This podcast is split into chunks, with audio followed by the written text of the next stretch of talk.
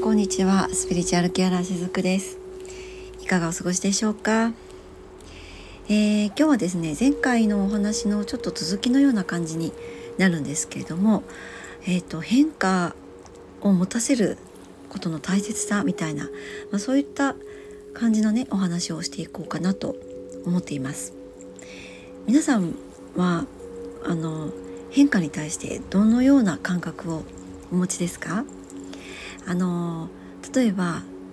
そうですね何かこう新しい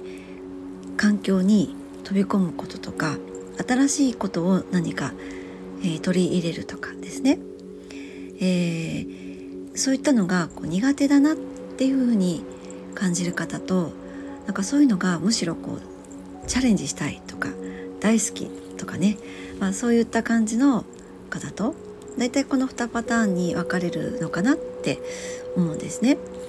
で私の場合はなんですけれどもどちらかというと、えー、変化を好む、えー、気質かなとあのそのようにこれまでの自分の人生をね振り返るとあのそのように感じていたりします。そうなのでなんか、えー、そうですね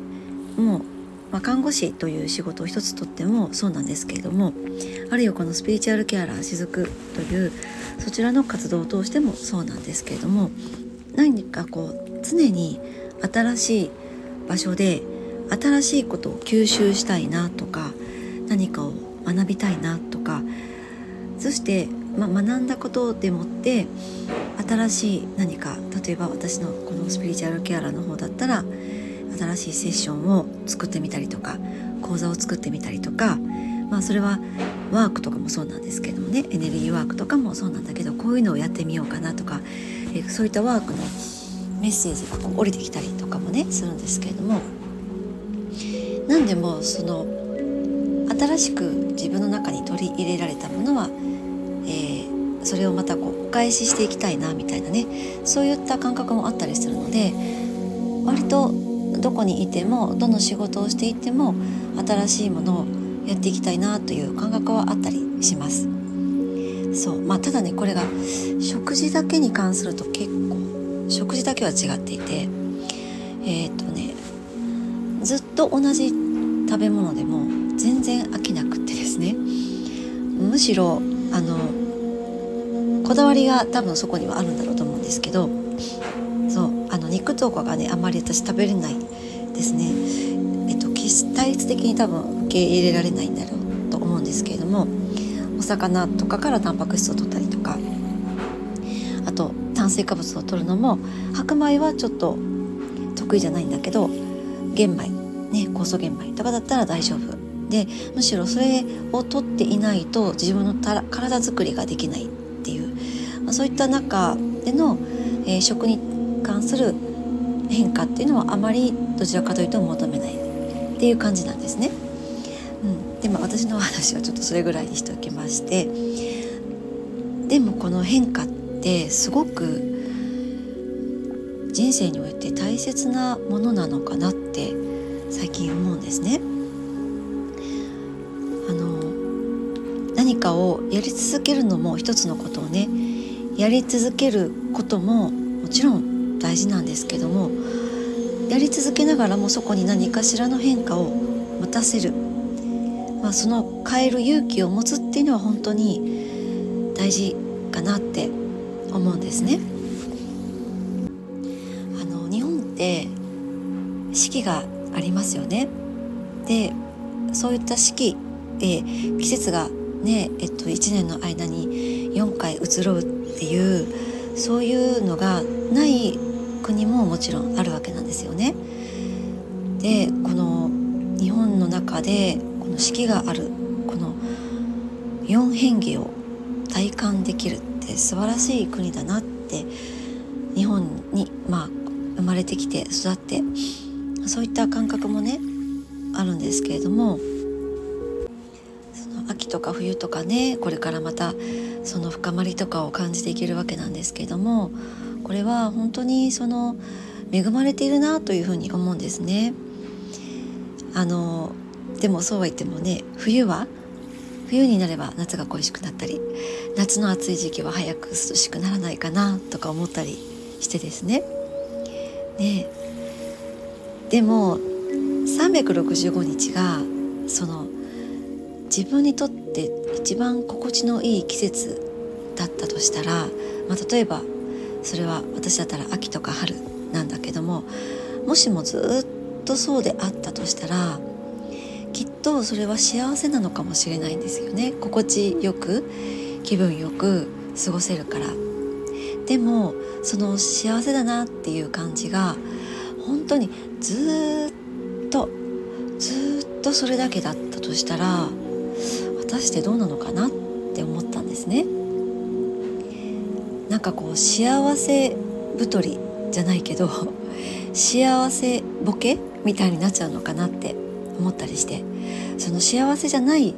時もあるからこそこの幸せも感じられるのであって、まあ、それは式で言うと私はちょっと苦手な真夏とか真冬とかそのなんかしんどさとか辛さがあるからこそ次に来る春とか秋の季節っていうのがまたすごく幸せだなって感じたりとかありがたいなって感じたりとかその季節を楽しもうって思えたり、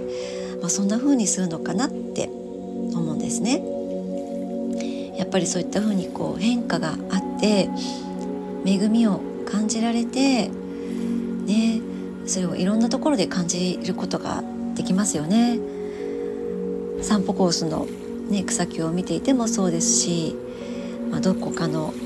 ね、他のお家の宮崎で咲いている花とかを見てもやっぱりそういうのをね感じさせていただける瞬間もまたあったりするんですよね。うん、で、まあ、前回はですねその自分の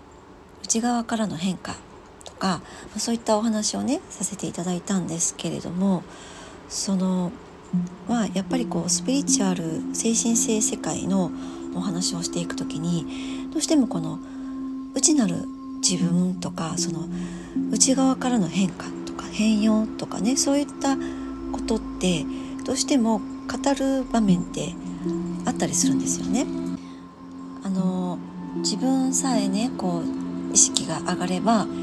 それでその世界がね変わる世界の周波数も変わるってね、えー、自分の意識でもって目の前に広がる世界っていうのは作ることができるから自分さえ変われば世界も変わるんだっていうような、えっと、提唱をする人もいれば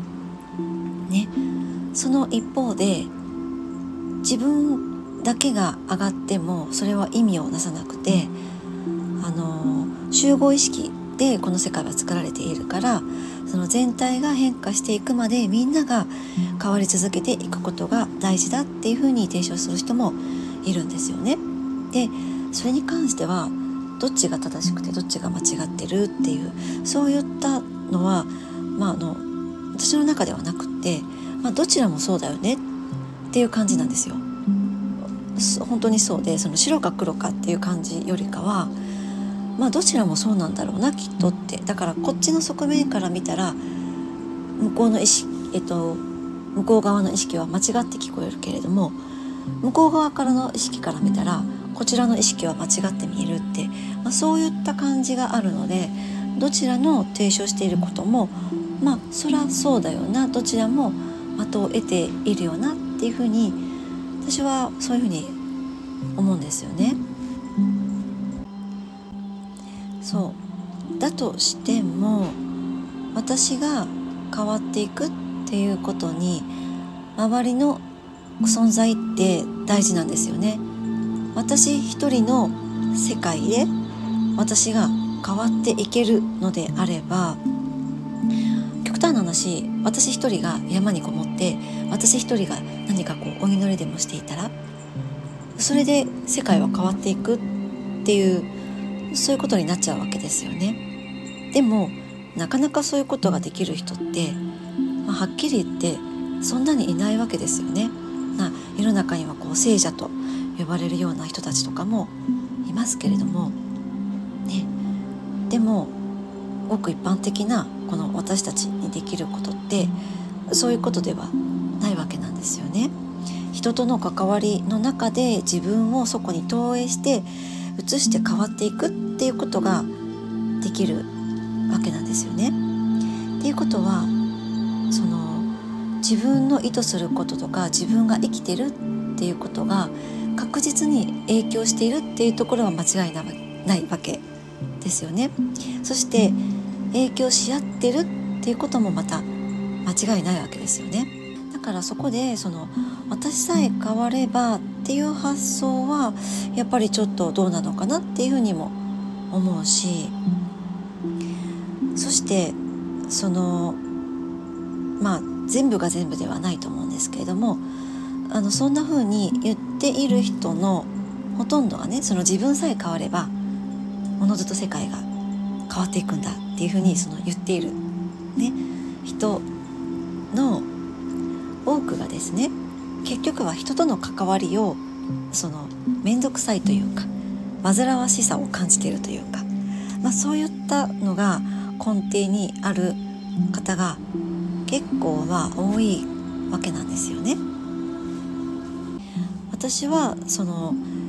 自分も人に影響を与えているし人からも影響を与えてもらっているあるいは受けているっていう存在でもあると思っているので自分が本当にやりたいことをやって、まあ、そこで人を傷つけてしまうこともあるだろうし、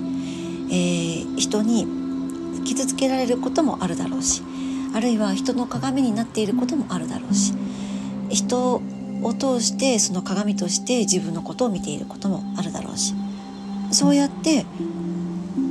そういうことをそういうことが起きてくることの方がもう自然なんですよね。自然の摂理だと思っていてだからそういうことを避けていつも気持ちいいところに逃げ込んでしまってそこで自分が変わっていけば世界が変わるっていうのはちょっと違うのかなって思うんですよね。であのまあ先ほども言ったみたいに例えばこうインドとかで、えー、一人でこもっていろんな、まあ、いわばこう修行みたいなものをねされている方ももちろんいらっしゃるんですけどもあのそういった方たちのことを今言ってるのではないんですよね。そうでそういう方たちもいるんですよね。瞑想し続けていらっしゃる聖者の方たちもいてでも彼らっていうのはもちろんその心地いいところだけ気持ちいいところだけにいようと思ってそういうことをやっているのではなくて本当にその内面からの自分の自分を見つめるということ修行っていうことをやっていてもう向き合い方が半端ないことですよね。その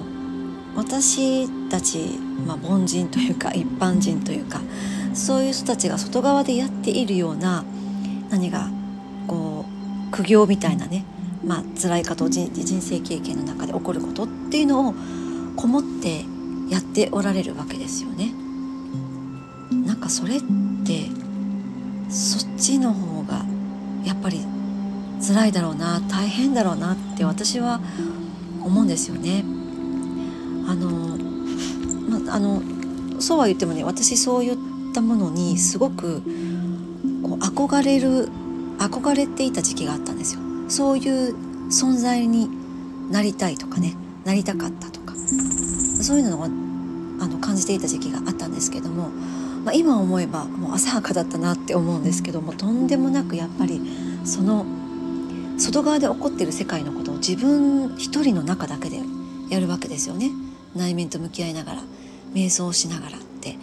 それって本当に一人というその孤独という中での自分との戦いみたいななんかそういうのってやっぱりすごいんだなっていうふうにも思うわけですよ。でも一方でちょっと聞いたことがあるんですけれどもそういう方たちからするとその私たちが普段外側で体験しているこの辛いこと、ね、楽しいこと、まあ、何でもそうなんですけどもそこを誰かを通して出来事を通してその学んでいること、えー、楽しいことだけでもないですのでそれが時に苦行だなって感じるようなこともあるかもしれないんだけどそれを外側でやっていることもまたあの大変なことだっていうふうに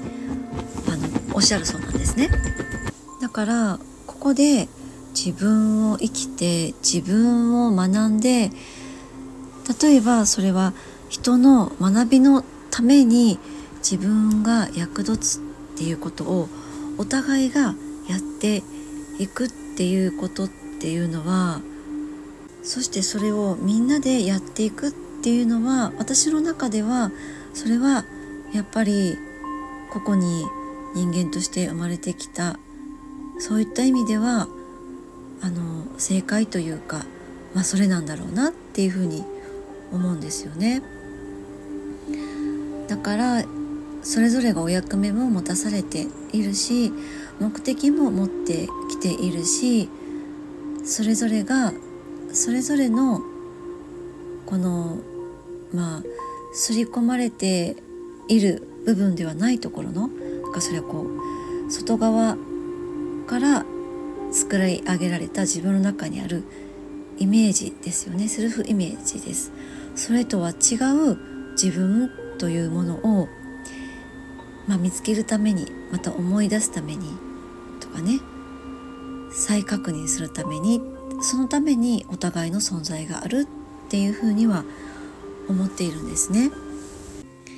なんか例えばですねスピリチュアルを